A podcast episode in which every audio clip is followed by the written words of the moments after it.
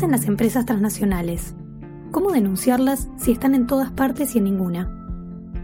Amigos de la Tierra América Latina y el Caribe, a través de Amigos de la Tierra Argentina, realizó un mapeo sobre la presencia y los impactos de las empresas transnacionales en varios países de la región. En esta serie de podcast vamos a compartir los principales resultados y conclusiones de ese estudio, casos emblemáticos de empresas que violan los derechos colectivos de los pueblos y las voces de las y los defensores de derechos humanos que enfrentan el avance de las corporaciones en los territorios.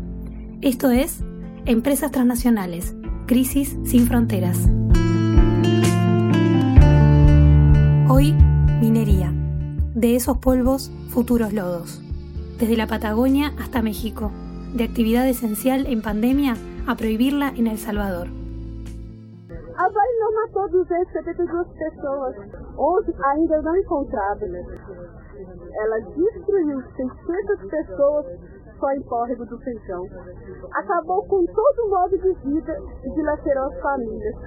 Quanta dor e tristeza, mas tudo passaria, mentira, pois após 365 dias, continuamos a sermos soterrados pela lama. Juliana Cardoso tiene 38 años y vive en Córrego do Feijão, una localidad ubicada en el estado brasileño de Minas Gerais. Está leyendo esta carta donde hace un año atrás, el 25 de enero de 2019, a las 12.28 del mediodía, perdió una parte de su familia bajo el barro.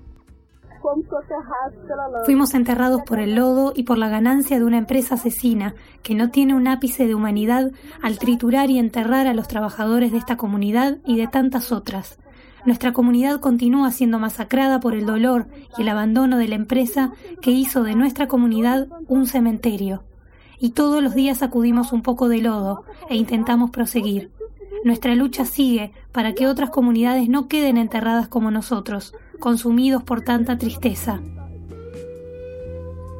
Cuando reventó una represa a cargo de la transnacional Vale en Córrego do Feijão, 12 millones de metros cúbicos de lodo con residuos tóxicos de la mina que funciona allí se derramaron sobre la oficina administrativa de la empresa, sobre el comedor donde almorzaban los trabajadores, sobre autos y máquinas, sobre el tren que transportaba el hierro. Los metales pesados que bajaron con el barro avanzaron 15 kilómetros hacia Brumadinho y 310 kilómetros más hasta la represa Tres Marías a través del río Paraopeba. El MAB, Movimiento de Afectados por Represas de Brasil, estima que hay un millón de personas afectadas por el peor crimen socioambiental en la historia de ese país. Afectados son los muertos, los desaparecidos y sus familiares. Afectadas son también las familias que han perdido todo, quienes no pueden volver a trabajar, adultos y niños que van sintiendo problemas de salud en la piel, en los pulmones, en el estómago, por el agua contaminada. A casi dos años del crimen, el saldo es impunidad. Ningún ejecutivo de la Vale ha sido juzgado y las reparaciones económicas han sido sumamente escasas y discrecionales. Es el segundo crimen de este tipo. Brumadinho ha sido peor que Mariana, dice Moisés Borges, integrante de la Coordinación Nacional del Movimiento de Afectados por Represas de Brasil. ¿Cuántos crímenes más vamos a necesitar para repensar el paradigma minero? se pregunta. O rompimento da represa, como foi acá, não foi uma coisa da natureza. Se rompeu e tudo indica que a Vale sabia que ia romper a represa e não ha nada para, para impedir isto. Então é um crime. Ela sabia que estava sendo. Este é o primeiro conceito importante para tratar, que não é uma vítima. Né, uma vítima de um acidente de trânsito, uma vítima de autobus, não, é um crime. Então, como crime, são afetados. É, afetado não é somente aqueles que, por la lama tóxica que passou, contaminou a gente porque esta lama chegou até o Rio São Francisco. Então, muita gente que não perdeu na casa, não perdeu tu produção, tu ganado, não perdeu tudo isso, mas a água está contaminada. Não pode beber a água, não se pode utilizar a água para para la, la, la, plantación, entonces son afectados también. Y eso inclusive es una gran lucha porque hasta hoy mucha gente no es reconocida como afectada. La región de Pompeu, Pará que son provincias afectadas, la Vale no reconoce que estas familias, estas moradías y, y casas son afectadas. Y las personas no pueden utilizar la agua. Mientras Vale dice que hay 6.000 personas afectadas, el MAB cuenta más de un millón. Vale Sociedad Anónima es la mayor productora y gran exportadora de mineral de hierro en Brasil. La empresa es responsable de serios impactos en el medio ambiente y de las pésimas condiciones de seguridad que brindan sus instalaciones, como las represas que se rompieron en las localidades de Mariana en 2015 y Brumadinho en 2019, ambas ubicadas en Minas Gerais. Esta compañía transnacional tiene entre Brasil y los demás países donde funciona unos 30 conflictos socioambientales. La empresa opera en 27 países, en 10 tiene oficinas, en 14 tiene proyectos activos y en 3 realiza la extracción de bienes naturales. Como explican en el Atlas de Justicia Ambiental Eso no vale, desarrollado por investigadoras de Brasil, México y Barcelona en 2019, los conflictos de Vale se deben a violaciones de derechos humanos, procesos de licitación ambiental y compensaciones cuestionadas, multas ambientales no pagadas, daños irreversibles al medio ambiente y la destrucción de modos de vida de poblaciones indígenas y comunidades locales. Como decíamos, ya en 2015 con el caso de Mariana, Vale había provocado en esa ciudad minera unas 19 muertes. 14 eran trabajadores de la compañía Samarco Minera Sound, Sociedad Anónima. Estas muertes se produjeron el 5 de noviembre de 2015, cuando las represas de residuos mineros Fundao y Santarém colapsaron.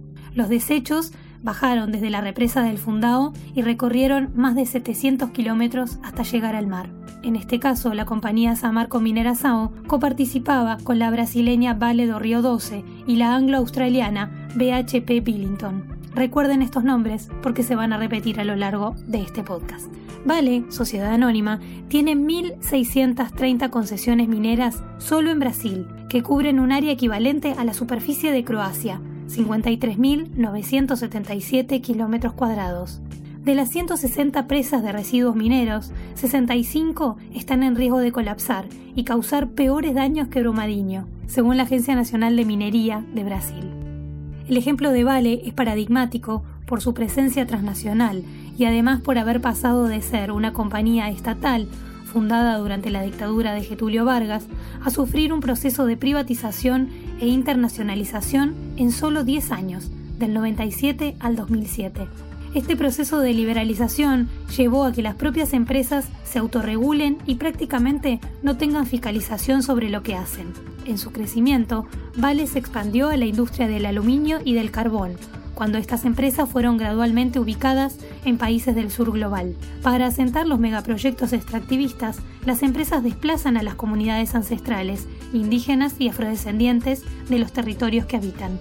Vale Sociedad Anónima se consolidó como la mayor productora de mineral de hierro del mundo, con más de 350 millones de toneladas producidas en 2017, las inversiones de Moatice en Mozambique, África, a partir de 2004, y la adquisición de la minera canadiense Inco Limited en 2006, que convirtieron a Vale también en la mayor productora de níquel y carbón. Inco poseía las mayores reservas de níquel en el mundo y era la segunda mayor productora global, con operaciones en Indonesia, Asia y Nueva Caledonia, Oceanía. En Brasil, los casos de Hidro Norte, el mineroducto en Mojú y la minería de bauxita en Oriximiná, Porto Alegre, o el proyecto Ferro Carrayás, que pretendía extraer y exportar las grandes reservas de mineral de hierro de la región, aceleró la deforestación de la selva amazónica, para transformar la madera de la Amazonía en carbón, y este, a la vez, era utilizado por la industria de hierro construida por la compañía Vale do Río 12. En la Amazonía, además, Vale construyó una mega represa en Belomonte, estado de Pará, la tercera con mayor producción hidroeléctrica del mundo, que entró en funcionamiento en 2015 y fue detenida en 2018 por un fallo judicial que reclamaba a la empresa Vale no haber cumplido con su compromiso de reubicar a las poblaciones indígenas desplazadas por la construcción de la hidroeléctrica de la comunidad del río Xingú a la ciudad de Altamira y construirles casas donde vivir. Unas 40.000 personas fueron desplazadas por este proyecto, según el MAP. El ejemplo de Vale muestra claramente cómo las transnacionales conjugan distintos sectores y proyectos extractivistas en sus agendas comerciales, como parte de su acumulación del capital.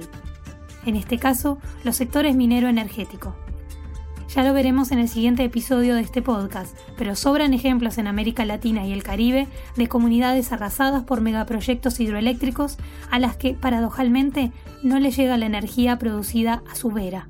Por eso, los movimientos y organizaciones sociales que luchan por una transición energética justa se preguntan muchas veces, ¿energía para qué y para quién? En Brasil, un cuarto de la electricidad generada es consumida solo por nueve empresas mineras energéticas. Alcoa, ArcelorMittal, Camargo Correa Energiam CSN, Gerdau, Votorantim, Samarco y Valedor Río 12. Sí, los nombres se repiten porque el poder corporativo está en pocas manos. Tanto así que en América Latina y el Caribe, 32 personas tienen la misma riqueza que 300 millones de latinoamericanos y latinoamericanas más pobres.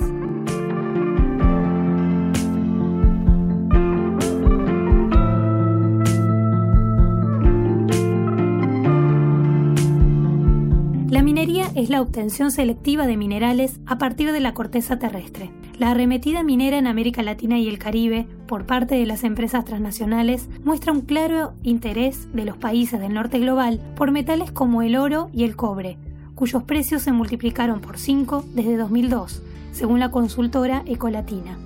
Este avance es directamente proporcional al desarrollo del modelo extractivista a través del acaparamiento de tierras. La forma actual que adopta la minería en muchas partes del mundo es la megaminería, una explotación realizada por transnacionales en los territorios, utilizando para eso enormes cantidades de agua dulce.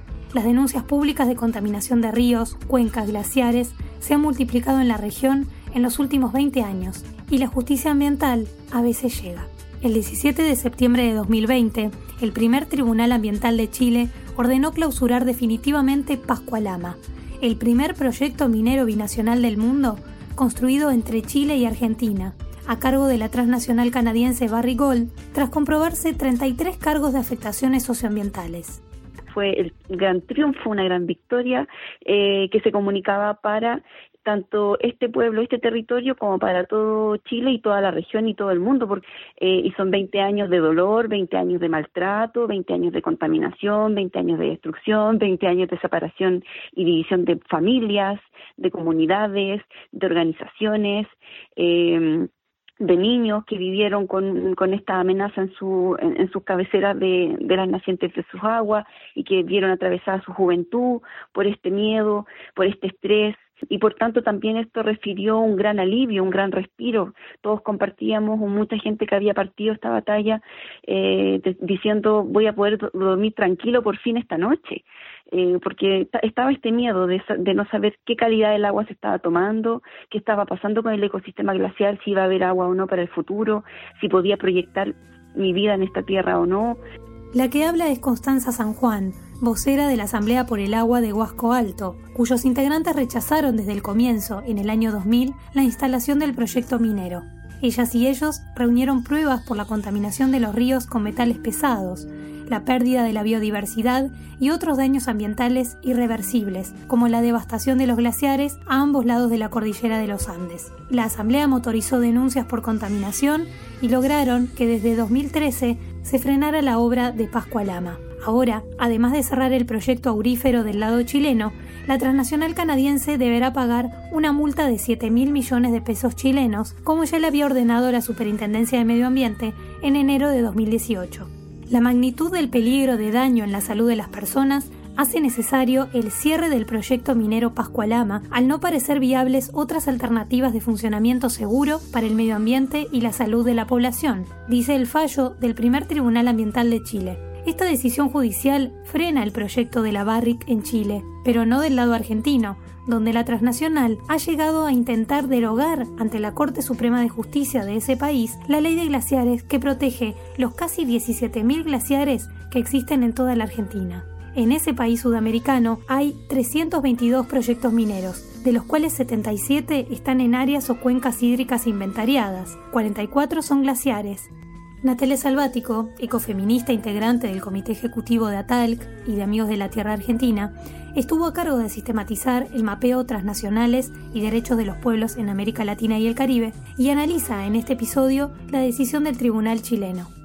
Bueno, a nosotros la verdad es que nos sorprendió gratamente la decisión del lado chileno que sabemos que Chile es un país con una matriz minera muy importante y según la lógica de, la matriz minera eh, tan importante de Chile y en Argentina no tan desarrollada, lo lógico hubiera sido que se suspenda del lado argentino y no tanto del chileno. Pero celebramos esta decisión porque sin duda es una de las mineras con más denuncias de contaminación y afectaciones tanto al medio ambiente como a las poblaciones cercanas en los dos países. En Argentina, la propia empresa reconoció en 2015 que derramó más de un millón de litros de una cosa que le llamaron solución cianurada, que es agua con cianuro, ¿no?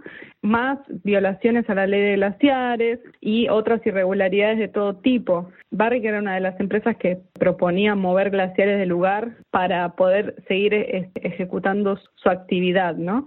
Entonces, me parece que aquí con eh, la ley de glaciares ratificada por la Corte Suprema de Justicia estamos en una buena posición para seguir avanzando del lado argentino en un cierre de, la mina, ¿no? Para la gente de San Juan eh, las afectaciones están hartamente demostradas.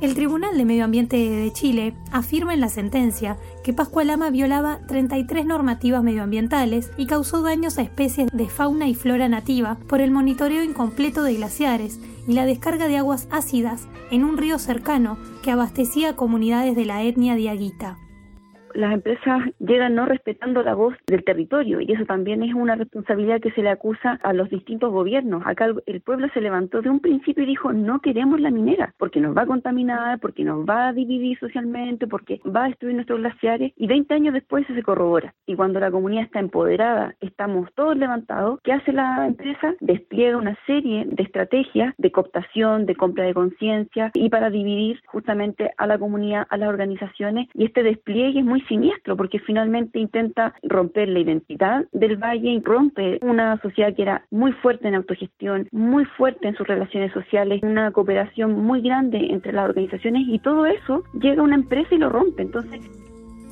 las mineras llegan a los pueblos con promesas de desarrollo, pero no dejan más que impactos socioambientales, batiendo récords de derrames de cianuro en cuencas hídricas. En el Valle del Huasco, los agricultores de la zona se dieron cuenta de que el proyecto Pascualama se estaba construyendo arriba de glaciares y que el vertedero de estériles contaminaría con un cóctel de metales pesados un agua que supura hacia las napas y al río, desde la naciente del río Estrecho a las aguas que llegan a más de 75.000 personas, de cordillera a mar el saldo de la cuenta para Barrick es súper positivo. Ellos hacen una especie de derrame de beneficencia. Si uno recorre los territorios en los que se desarrolla la minería, muchas veces auspician, por ejemplo, una sala de primeros auxilios o auspician lo de los materiales educativos es súper cuestionable, ¿no?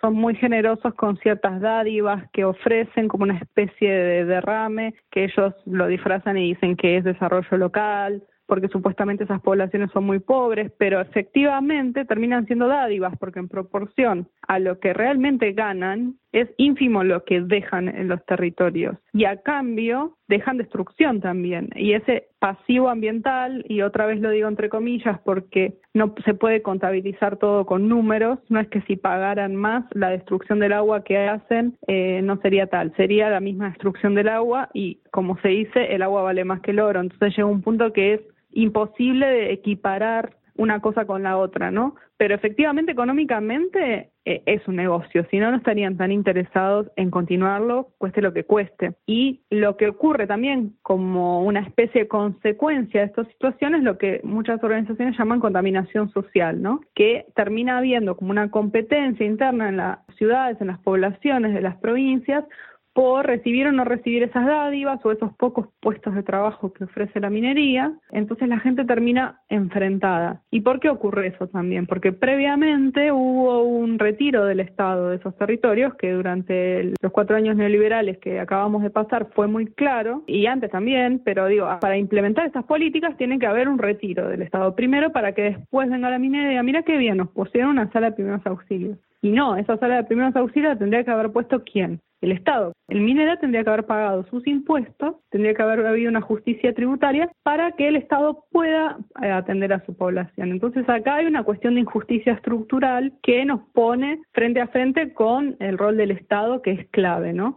No solo como regulador, sino como organizador del el bienestar de la población, del desarrollo en el buen sentido territorial, que la gente tenga las necesidades cubiertas, que tenga los servicios públicos que correspondan. la minera no tiene por qué dar salud ni educación, eso lo tiene que dar el Estado. Digo, ¿por qué en estos territorios no? ¿Por qué se necesita la dádiva minera en estos territorios? Y porque evidentemente hay una connivencia y conviene que eso sea de esa manera.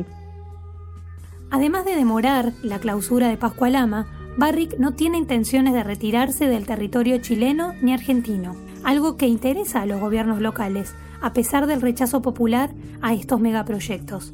Los movimientos que dicen no a la mina saben que el batido tóxico de plomo, mercurio, cadmio, zinc se agita con cualquier actividad minera cercana y contamina los cursos de agua. El rejeito de minério contém metais pesados que mata os rios e envenena as pessoas. Uhum. Então, muitos problemas de saúde começam a surgir a partir do rompimento. Além disso, a situação de perda da moradia, do lazer, da fonte de renda, do projeto de vida que acontece com as pessoas, leva também a um adoecimento mental. Uhum. Todo mundo, de uma forma ou de outra, adoece por causa disso porque é um choque, principalmente quando acontecem muitas mortes, né, como aconteceu em Brumadinho, mas há também um choque da perda, né, que são pessoas e comunidades muitas vezes que ocupam o território há décadas, né? É a pessoa nasceu e foi criada naquela casa à beira do rio e de repente o rio dela vira lama, né? Como explica C. Geraldo, a cargo de la atención en salud dentro del MAB, abordar la salud en forma integral implica, en casos como el crimen ambiental de Brumadinho, considerar las alergias en la piel por el contacto con el barro tóxico, asma, rinitis y otros problemas respiratorios por el contacto con el polvo, la contaminación en la sangre con pequeñas dosis de 5, 6, 8 metales pesados durante mucho tiempo, los problemas cognitivos que pueden desarrollarse en el sistema nervioso central por consumir o estar en contacto con agua contaminada, y también padecimientos de salud mental. El shock del que habla Geraldo, depresiones que se producen al perder a seres queridos, familiares, amigos, compañeros de trabajo y por el cambio en la forma de vida. Es la sensación de que el mundo acabó. Además, en el caso de mujeres y personas gestantes, las estadísticas de salud advierten aumentos de abortos espontáneos causados por la contaminación con metales pesados el Tribunal Ambiental termina ratificando esta clausura definitiva del proyecto, sobre todo también porque están estos 33 cargos que incluso también hablan de dolo, o sea, acá la empresa cometió la mayoría de sus infracciones con pleno conocimiento y conciencia de lo que hacía. Hay afectaciones glaciares y también una de las cosas que, que más recalca el tribunal es el grave daño a la salud de las personas, o sea, la contaminación del río significó afectación a las personas, sobre todo a los niños que van de 0 a 4 años de edad. Entonces, la verdad es un crimen ambiental lo que hemos vivido un ecocidio y esto no tiene que seguir permitiéndose. Las autoridades, los gobiernos tienen que escuchar a los pueblos cuando dicen que no quieren un proyecto contaminante en sus territorios. Y bueno, las empresas también y se les tiene que limitar que no hagan este tipo de cosas. O sea, no pueden seguir también haciendo lo que quieren y comprando conciencia y destruyendo familias y comunidades. Ni Vale ni otras mineras detuvieron sus actividades en la región durante la pandemia de COVID-19 mientras en Brasil se contaron récords que superan los 600 muertos por día y 6 millones y medio de contagios de coronavirus hasta comienzos de diciembre, el gobierno de Jair Bolsonaro decretó que las actividades extractivistas como las mineras, las petroleras o la construcción de hidroeléctricas fueran declaradas esenciales. Brasil es la segunda nación del mundo con mayor número de víctimas mortales por la pandemia después de Estados Unidos. Por eso también la insistencia en aprobar un tratado vinculante como parte de los mecanismos de garantía y reparación necesarios en todo el mundo para proteger los derechos humanos y obtener justicia ambiental, social y de género, como enfatiza Adoración Guamán, investigadora de Flaxo Ecuador. El Binding Treaty, el tratado vinculante, es un tratado que lucha contra la arquitectura de la impunidad. No es un paso más, una regulación sobre empresas transnacionales. Es un tratado que lucha contra la arquitectura de la impunidad. Por tanto, el concepto de impunidad y el concepto de lex mercatoria y el concepto de autoritarismo de mercado está en el corazón de nuestra lucha por el Binding Treaty. En 2017, El Salvador logró ser el primer país del mundo en prohibir la minería metálica, luego de que el Estado enfrentara en el CIADI a la empresa Pacific Rim. La lucha contra las grandes empresas es bastante difícil, pero en el caso de El Salvador, a pesar de eh, vivir un proceso largo, aproximadamente siete años, se logró un resultado positivo. Así lo resumía Ana María Vázquez, comunicadora de CESTA, Amigos de la Tierra El Salvador, en mayo de 2019 durante el seminario regional Empresas Transnacionales, Demandas contra Estados y Captura de la Democracia, organizado por Amigos de la Tierra, América Latina y el Caribe, en Montevideo, Uruguay la lucha que el, Salvador libró contra la empresa Pacific Ring, ahora propiedad de la empresa Oceana Gold de capital australiano, inició en el año 2009 como una empresa que quería exploración de metales preciosos, el oro y la plata. Eh, la sorpresa de la empresa fue que muy pronto encontró en el territorio de la zona norte de nuestro país, El Salvador, una cantidad abundante de oro. Eran 3 mil millones de onzas de oro que estaban en ese pequeño territorio, más plata y otros metales importantes. Y de inmediato la empresa minera solicitó el permiso de explotación sin embargo, las autoridades eh, de nuestro país solicitaron los estudios respectivos. Como toda empresa que quiere llegar a hacer negocios, se le solicitan los estudios de impacto ambiental para poder ver la viabilidad de este proyecto y se encontró que la empresa no logró contemplar todo este proceso eh, de documentación y eh, se le hicieron una serie de observaciones a los cuales la empresa no pudo este, completar. Un estudio ambiental demostró que el proyecto minero de Pacific Rim usaría más de 10 litros y medio de agua por segundo en este nivel se molestó mucho la empresa Pacific Ring y dijo, bueno, entonces vamos a poner la demanda en el Tribunal Internacional, ¿verdad? El famoso CIADI. Era una pelea así como la historia bíblica de David contra Goliat. Veíamos bien difícil la pelea, sin embargo, se logró tener un resultado positivo bajo estos criterios. En El Salvador venían de años de políticas de desregulación favorables a los inversionistas extranjeros sumadas a una rápida industrialización, que produjeron la contaminación generalizada de ríos y aguas superficiales, envenenando a la gente y destruyendo las tierras de cultivo. Incluso, aunque se hierva o filtre el agua, hoy en día no siempre es seguro beberla, dicen desde Amigos de la Tierra.